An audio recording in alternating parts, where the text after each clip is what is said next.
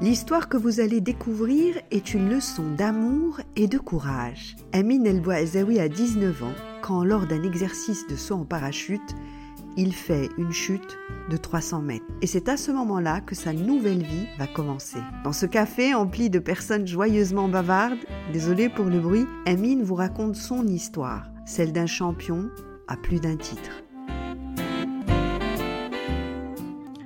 Bonjour Amine, merci d'avoir accepté mon invitation. Est-ce que vous pouvez vous présenter?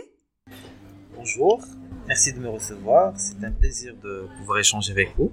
Alors, je suis Amine Boisservi, j'ai 30 ans. Je suis cadre supérieur à la Haute Autorité de la Communication Audiovisuelle, qui est le régulateur euh, des médias au Maroc. J'occupe le poste de chargé des partenariats et de la coopération internationale depuis 5 ans c'est-à-dire depuis 2017. Et je suis très ravi de faire partie de cette grande famille de l'AAK.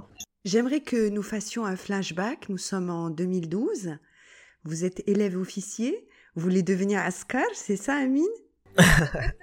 Alors, effectivement, après euh, l'obtention de mon baccalauréat en sciences économiques, j'ai fait le choix de d'intégrer la grande école, euh, l'Académie militaire de Meknes, qui est une école euh, pionnière au Maroc qui forme des, futurs officiers des forces armées royales.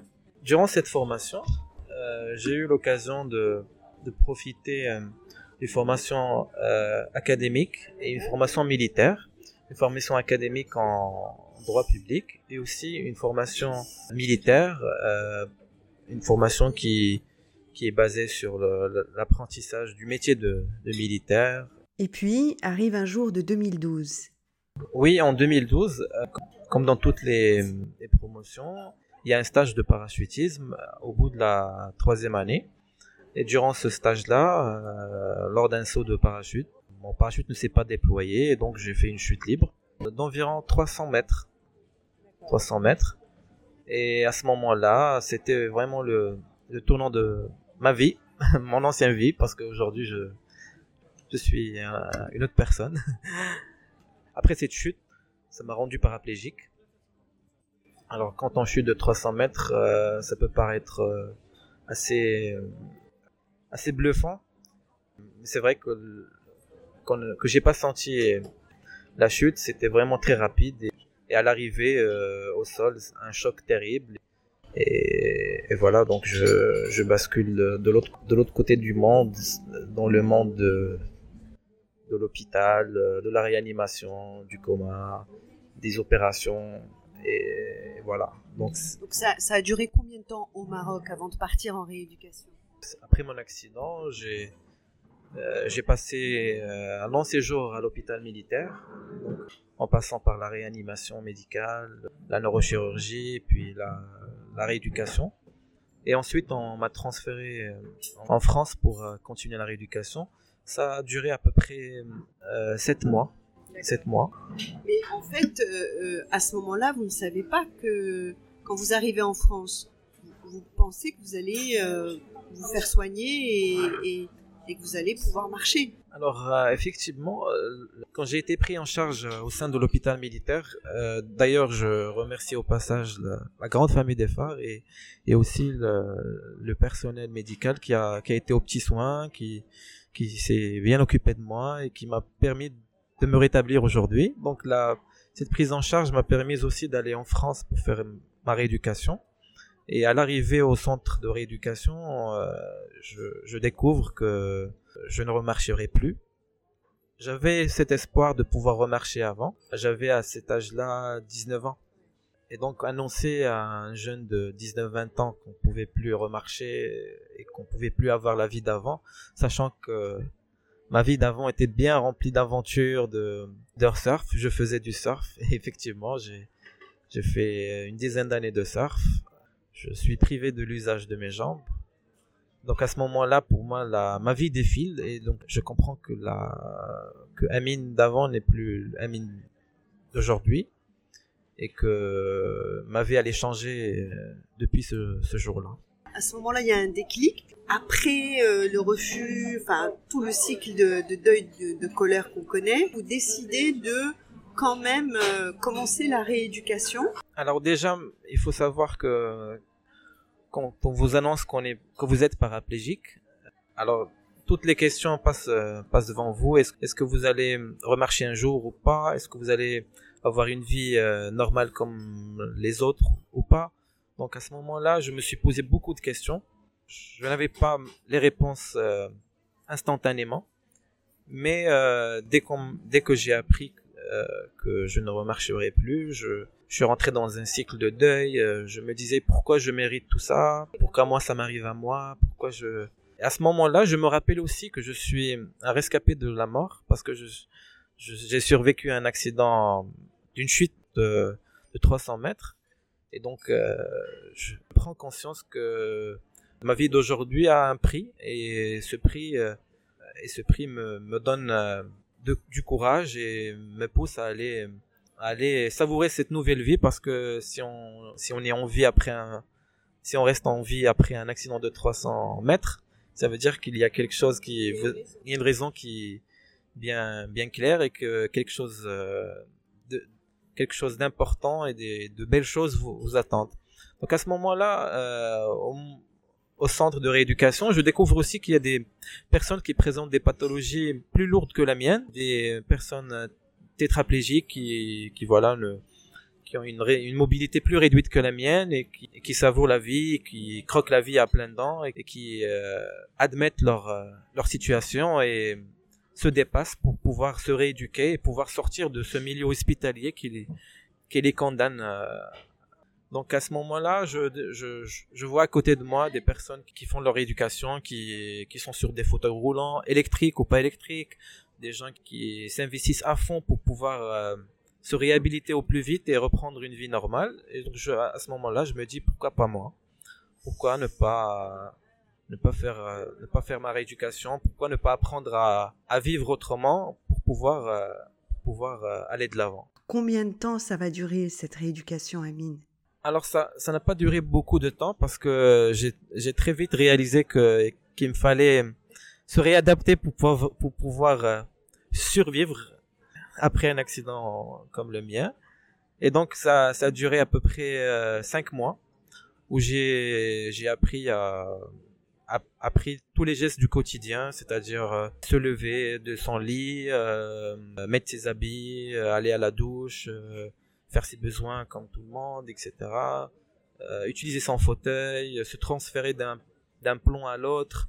Donc tous ces petits gestes qui paraissent facile pour une personne normale, mais qui demande des mois et des mois et un investissement fou pour pouvoir les réaliser. Et donc, euh, j'ai appris ces nouveaux gestes du quotidien parce que je devais les apprendre pour pouvoir entamer euh, une nouvelle vie. Voilà. Et là, vous décidez de reprendre vos études en droit. Alors euh, oui, après mon après mon séjour de rééducation, je retourne en France avec l'ambition de pouvoir continuer mon parcours en droit. Après ma, ma retraite euh, des forces armées royales pour, euh, pour cause de paraplégie, j'entame un nouveau processus qui est l'intégration au sein de la société et, j'aspire à, à aller étudier comme, comme tous les jeunes de, de, 20, de 20 à 21 ans. Donc en me présentant à la faculté de droit, je me heurte à, une, un grand obstacle à l'époque qui était euh, l'inaccessibilité de l'université. Donc euh, je ne pouvais pas accéder malheureusement à une formation au sein de l'université publique parce que les cours se déroulaient dans des amphithéâtres qui n'étaient pas du tout accessibles et peu accueillants pour les personnes en situation de handicap. Donc euh, face à cette situation, je me dis est-ce que je, baisse les bras, est-ce que je retourne chez moi? Et donc j'ai entamé une nouvelle étape, c'est-à-dire euh, euh, chercher une école euh, qui soit accueillante et qui soit aux normes pour que je puisse euh, continuer mes, mes études. Et vous intégrez l'école de la gouvernance à Rabat. C'est ça. Mais là encore, vous ne faites pas comme tout le monde. Hein. Vous, vous vous engagez dans une double diplomation. C'est un nouveau challenge. Oui, je me fixe un nouveau challenge, c'est-à-dire euh, c'est-à-dire en intégrant l'école de gouvernance d'économie de, de, Rabat, j'intègre une nouvelle école, donc avec un nouveau cursus, et donc je me dois de m'adapter à cette nouvelle donne, euh, et au parcours euh, d'étudiants en situation de handicap. Alors, au départ, ce n'était pas une chose simple parce que je, je devenais d'un monde assez différent qui était le monde militaire, etc. Je viens au monde civil. J'intègre une nouvelle filière qui est la science politique qui est à cheval aussi entre le droit et les sciences politiques. Donc j'ai obtenu ma licence en, en sciences politiques et puis ensuite j'ai entamé, un master qui me tenait à cœur, qui était d'étudier les relations internationales. J'ai toujours été fasciné par les relations internationales, la géopolitique. Et donc euh, l'école de gouvernance et l'économie de Rabat m'a permis de réaliser un peu mon, mon, rêve, c'est d'étudier les relations internationales. Donc j'intègre le master euh, expertise en relations internationales, euh, en double diplomation avec l'Institut d'études politiques Sciences Po Aix-en-Provence. Donc j'ai eu la chance d'avoir des de super de super professeurs tels que Monsieur Tosi, qui était à l'époque directeur de l'école de l'école de gouvernance et de de que je remercie au passage. Donc j'ai intégré ce master et puis ensuite euh, j'ai effectué mon année d'échange euh, à Aix-en-Provence, qui était aussi une année fructueuse et pleine, pleine d'enseignements. Euh, pourquoi? Parce que une... j'ai voyagé tout seul, euh, en voiture. J'ai déménagé de Rabat à Aix-en-Provence. Et donc, je devais vivre, vivre au sein du, au sein de la, du campus universitaire. Donc, c'était pour moi une expérience euh, assez enrichissante parce que ça m'a permis aussi de me découvrir, de me surpasser parfois et de, de réaliser mes, mes ambitions, c'est de pouvoir m'intégrer euh, dans la société plus tard. Oui, c'est ça en fait, parce que au-delà des études, puisque vous aviez la retraite de l'armée, vous vouliez être productif. Et je crois que ça vous tient à cœur, Amine, que euh, les personnes à handicap s'intègrent dans la vie professionnelle. C'est un point important pour vous, cette intégration dans l'entreprise? Effectivement, je, je pense qu'il est primordial pour une, une, personne en situation de handicap de, de s'intégrer au monde de l'entreprise ou bien au monde, de, au monde professionnel parce, parce qu'à travers le euh, travail et l'insertion professionnelle, on peut s'intégrer plus facilement, on peut évoluer, on peut aussi satisfaire quelques besoins, euh, surtout financiers, pour pouvoir surmonter l'handicap. Et donc. Et, vous dites aussi que les personnes à handicap, c'est des anti-râleurs. Oui.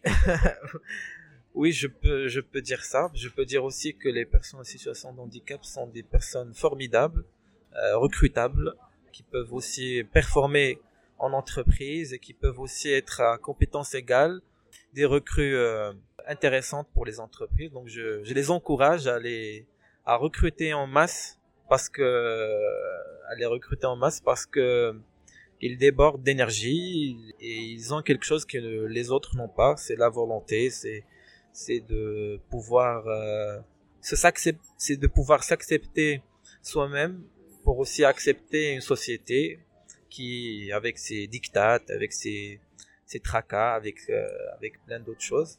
Donc je pense que les personnes en situation de handicap sont de merveilleuses personnes et qui peuvent s'intégrer dans n'importe quel, euh, quel milieu. Il suffit de leur donner leur chance, de croire en eux, de les pousser à donner le meilleur d'eux-mêmes et je suis sûr qu'ils le feront. Et à Paris, vous faites aussi une rencontre.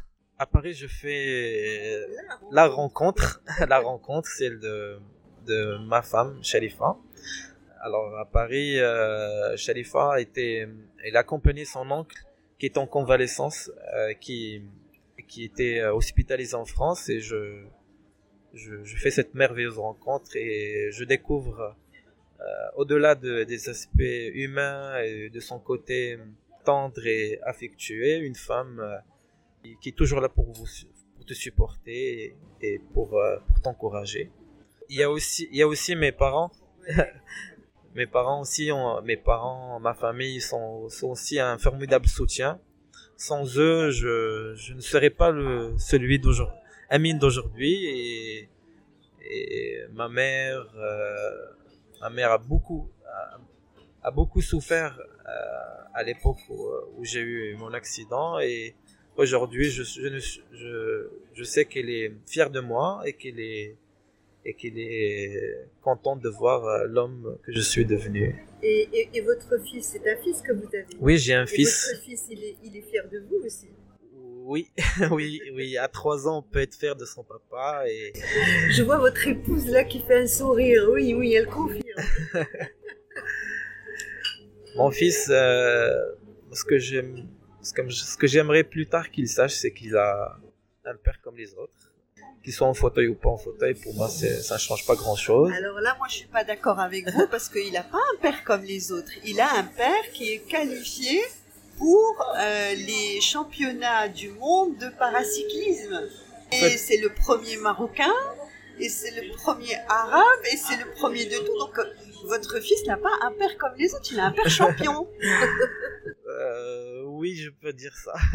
C'était en 2022, je crois. Oui, c'est ça. En fait, j'ai euh, j'ai participé à deux manches de Coupe du Monde, euh, qui était pour moi une étape, euh, une étape marquante dans ma vie parce que ça m'a permis non seulement de réaliser un rêve, c'est de jouer au plus haut niveau de mon sport qui est le paracyclisme, et aussi découvrir le monde de la compétition à, à grande échelle et côtoyer les grandes nations du, du cyclisme mondial.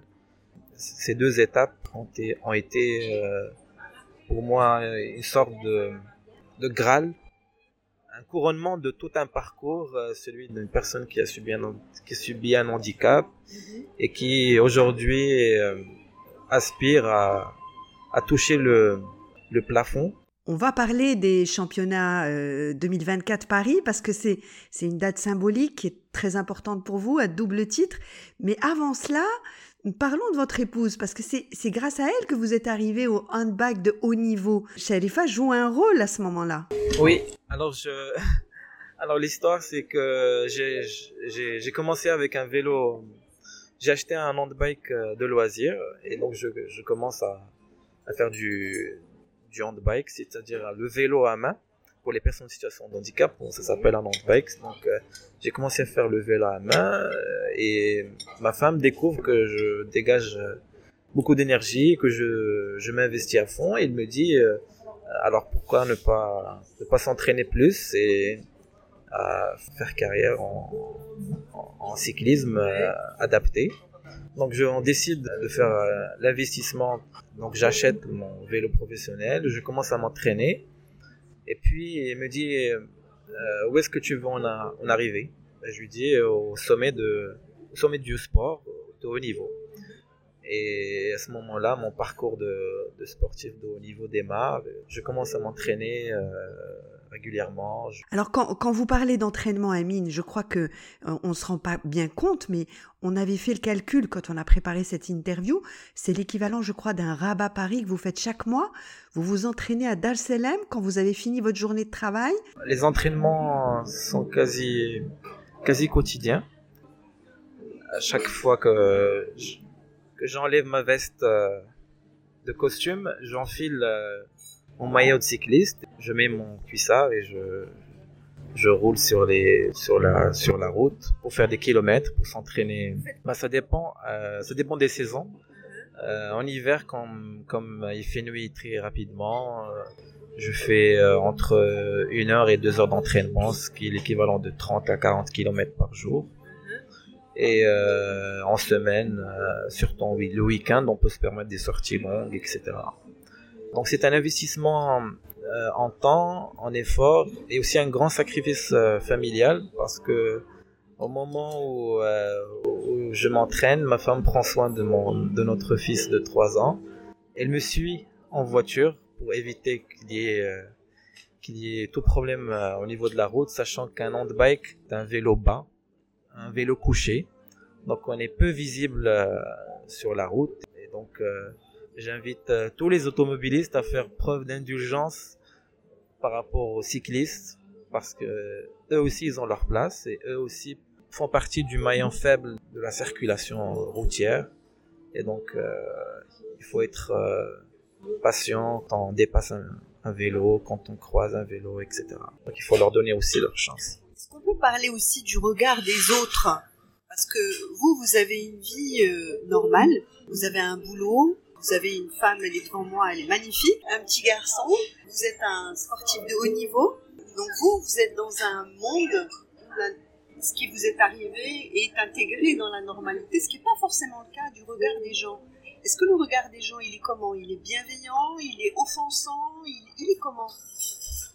Alors, on peut, en regardant une personne en fauteuil roulant, surtout euh, une jeune personne, parfois tomber dans la, dans la compassion et se dire que voilà, euh, c'est une, une, pauvre personne clouée sur un fauteuil roulant et euh, à, son, à son âge, les jeunes sont, sont en train de faire la fête ou ou faire euh, d'autres activités alors que lui, il galère avec un fauteuil. Soit on peut se dire que euh, cette personne est assez courageuse parce que elle est assise sur un fauteuil, elle n'est pas cachée, elle n'est pas à l'abri des regards, elle affronte le, elle affronte la vie euh, avec ses obstacles, ses, ses, difficultés. On peut aussi euh, éprouver de l'émerveillement parce qu'on peut trouver des, des personnes euh, en au fauteuil roulant super bien habillées, dans des coins chics, euh, dans des coins un peu chics, euh, en train de faire la fête, en train de s'amuser, de s'enjailler, de faire plein de plein plein de choses. Et donc les gens ne peuvent qu'être admiratifs de, cette vie, de ce bonheur qui se dégage de cette personne qui est en, fauteuil roulant. Moi personnellement, quand les gens me regardent, quand je suis tout seul, c'est-à-dire quand je suis seul en fauteuil roulant, on vient tout de suite venir, euh, on vient tout de suite euh, pour m'aider. On vient très souvent me porter assistance alors que je suis parfaitement autonome. Mais en fait, ce qu'ils savent pas, c'est que ces personnes qui veulent vous aider, ce qui est très gentil, ils savent pas que vous faites euh, des centaines de kilomètres de bicyclette par semaine. Effectivement, au Maroc, j'ai très souvent eu de, de l'aide partout, là où j'ai été. Il suffit de demander euh, à une personne et il vous emmènera où que vous voulez, il vous aidera, il vous assistera. Euh, les gens sont très bienveillants et je trouve qu'il faut changer cette, attitude vis-à-vis de l'handicap et se dire que les personnes en situation de handicap, certains nécessitent euh, de, l'aide, etc., mais d'autres sont parfaitement autonomes et, gèrent leur vie comme ils peuvent vous avez euh, fait des études en sciences politiques et en relations internationales euh, et vous êtes en, fauteuil et euh, vous savez mieux que moi combien l'accessibilité est importante. Il y a des choses à changer quand même. Il y a des petites choses qu'on pourrait faire ou des grandes choses qui permettraient justement d'un côté aux gens d'avoir un boulot, donc d'avoir un revenu, donc d'être autonome, et de l'autre côté aussi dans l'espace, de pouvoir se déplacer, accéder à de nombreuses choses. Qu'est-ce que vous en pensez, Annie? Alors, je, pense que le, le, coût de l'adaptation du milieu, que ce soit du milieu professionnel ou bien de, des services euh, publics, des lieux publics, etc., apportera plus de bénéfices aux entreprises, à l'État et à la communauté qu'aux personnes en situation de handicap. Donc, en rendant un lieu accessible, on, met, euh, on met en avant le bonheur euh, de cette personne qui vient en fauteuil qui rentre facilement, qui n'a pas besoin d'être poussé, d'être euh, assisté.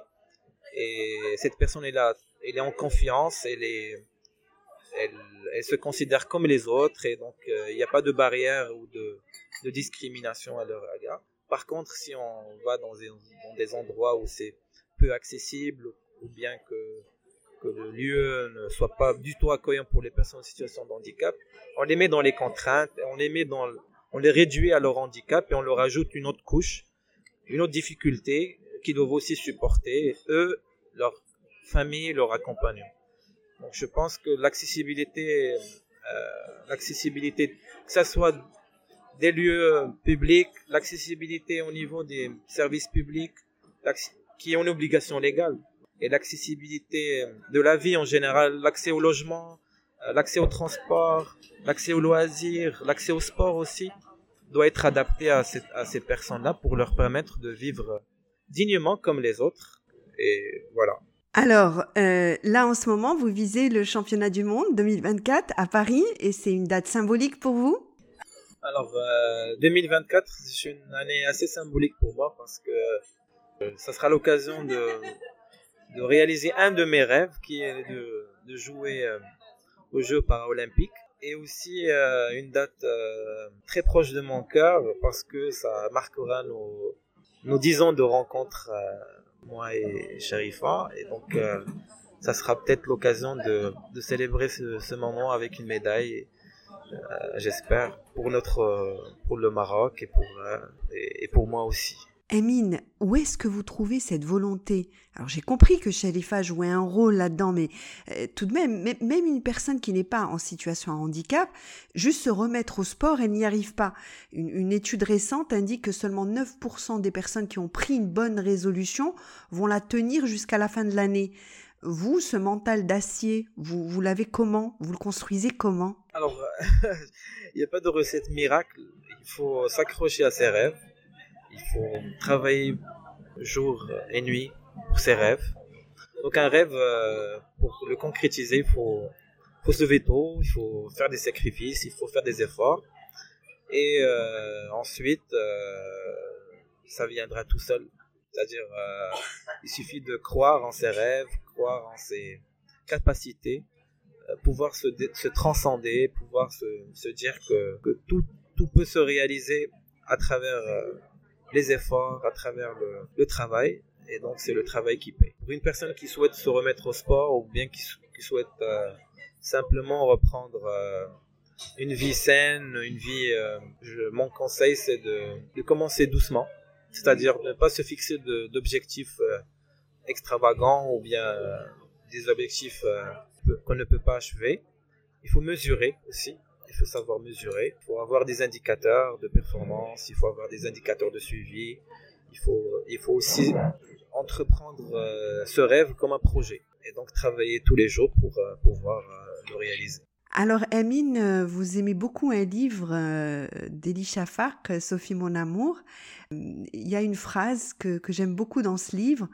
Tant que tu n'apprendras pas à t'aimer et à aimer les épines de ta vie, euh, tu ne sauras pas euh, vivre.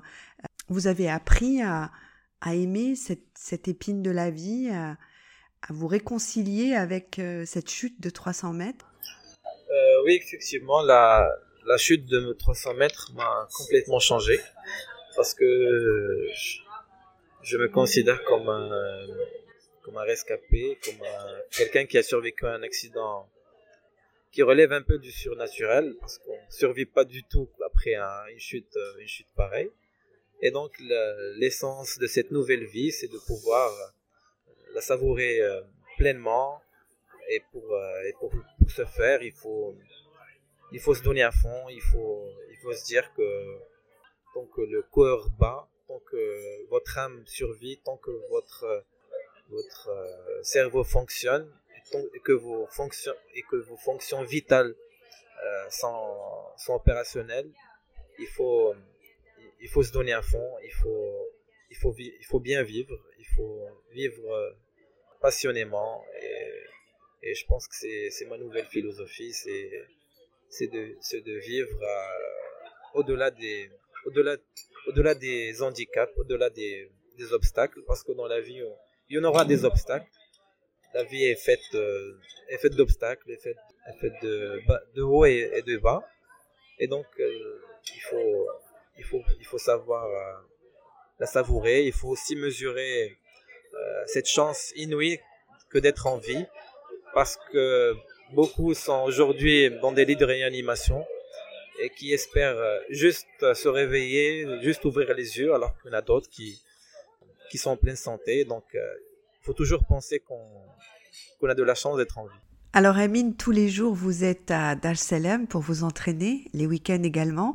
Est-ce que vous auriez un message à faire passer aux automobilistes pour euh, faire attention? Parce qu'on l'a dit, euh, le parabiking, c'est, une bicyclette très basse qu'on ne voit pas. Et aussi pour euh, peut-être vous encourager Alors les soutiens sont les bienvenus, les petits coucous, les merci, les les accueils chaleureux sont, sont toujours les bienvenus. Je demande aussi euh, beaucoup d'indulgence vis-à-vis des cyclistes, vis-à-vis de ceux qui pratiquent le cyclisme euh, comme sport. Euh, donc évitez de, de rouler près, près des cyclistes. Donc il faut respecter la distance de la distance de, dépassement en ville et, et, hors agglomération. Il faut aussi prêter attention quand on s'arrête en feu rouge ou il qu'il y a un cycliste à côté, il faut pas, faut pas trop le déranger.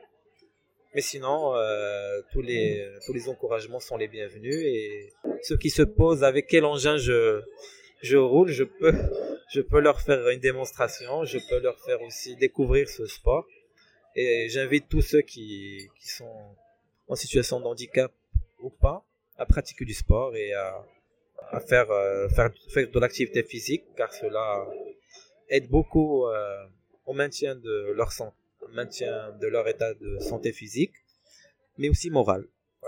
Et, ça se voit à votre sourire. Merci beaucoup, Amine. Un dernier mot, un message, quelque chose que vous voudriez rajouter?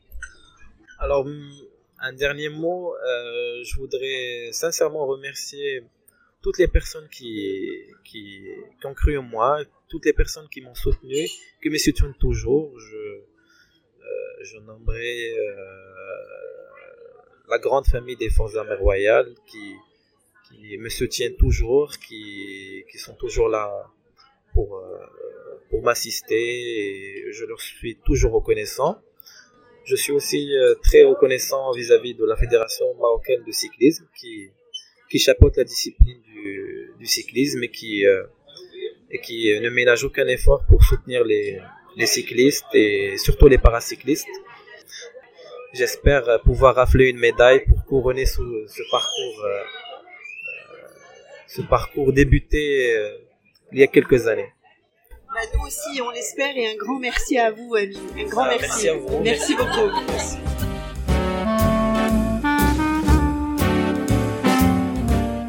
Voilà, l'interview se termine et je quitte Amine et Sharifa avec deux mots en tête, amour et courage. L'amour de sa famille, de son épouse et l'amour de la vie qu'Amine sait si bien transmettre. Et puis, le courage, celui qui vous pousse au-delà de ce dont vous auriez imaginé être capable, et celui des êtres qui vous entourent et qui vous le transmettent comme une offrande deux éléments précieux pour bâtir l'ADN d'une réussite exemplaire.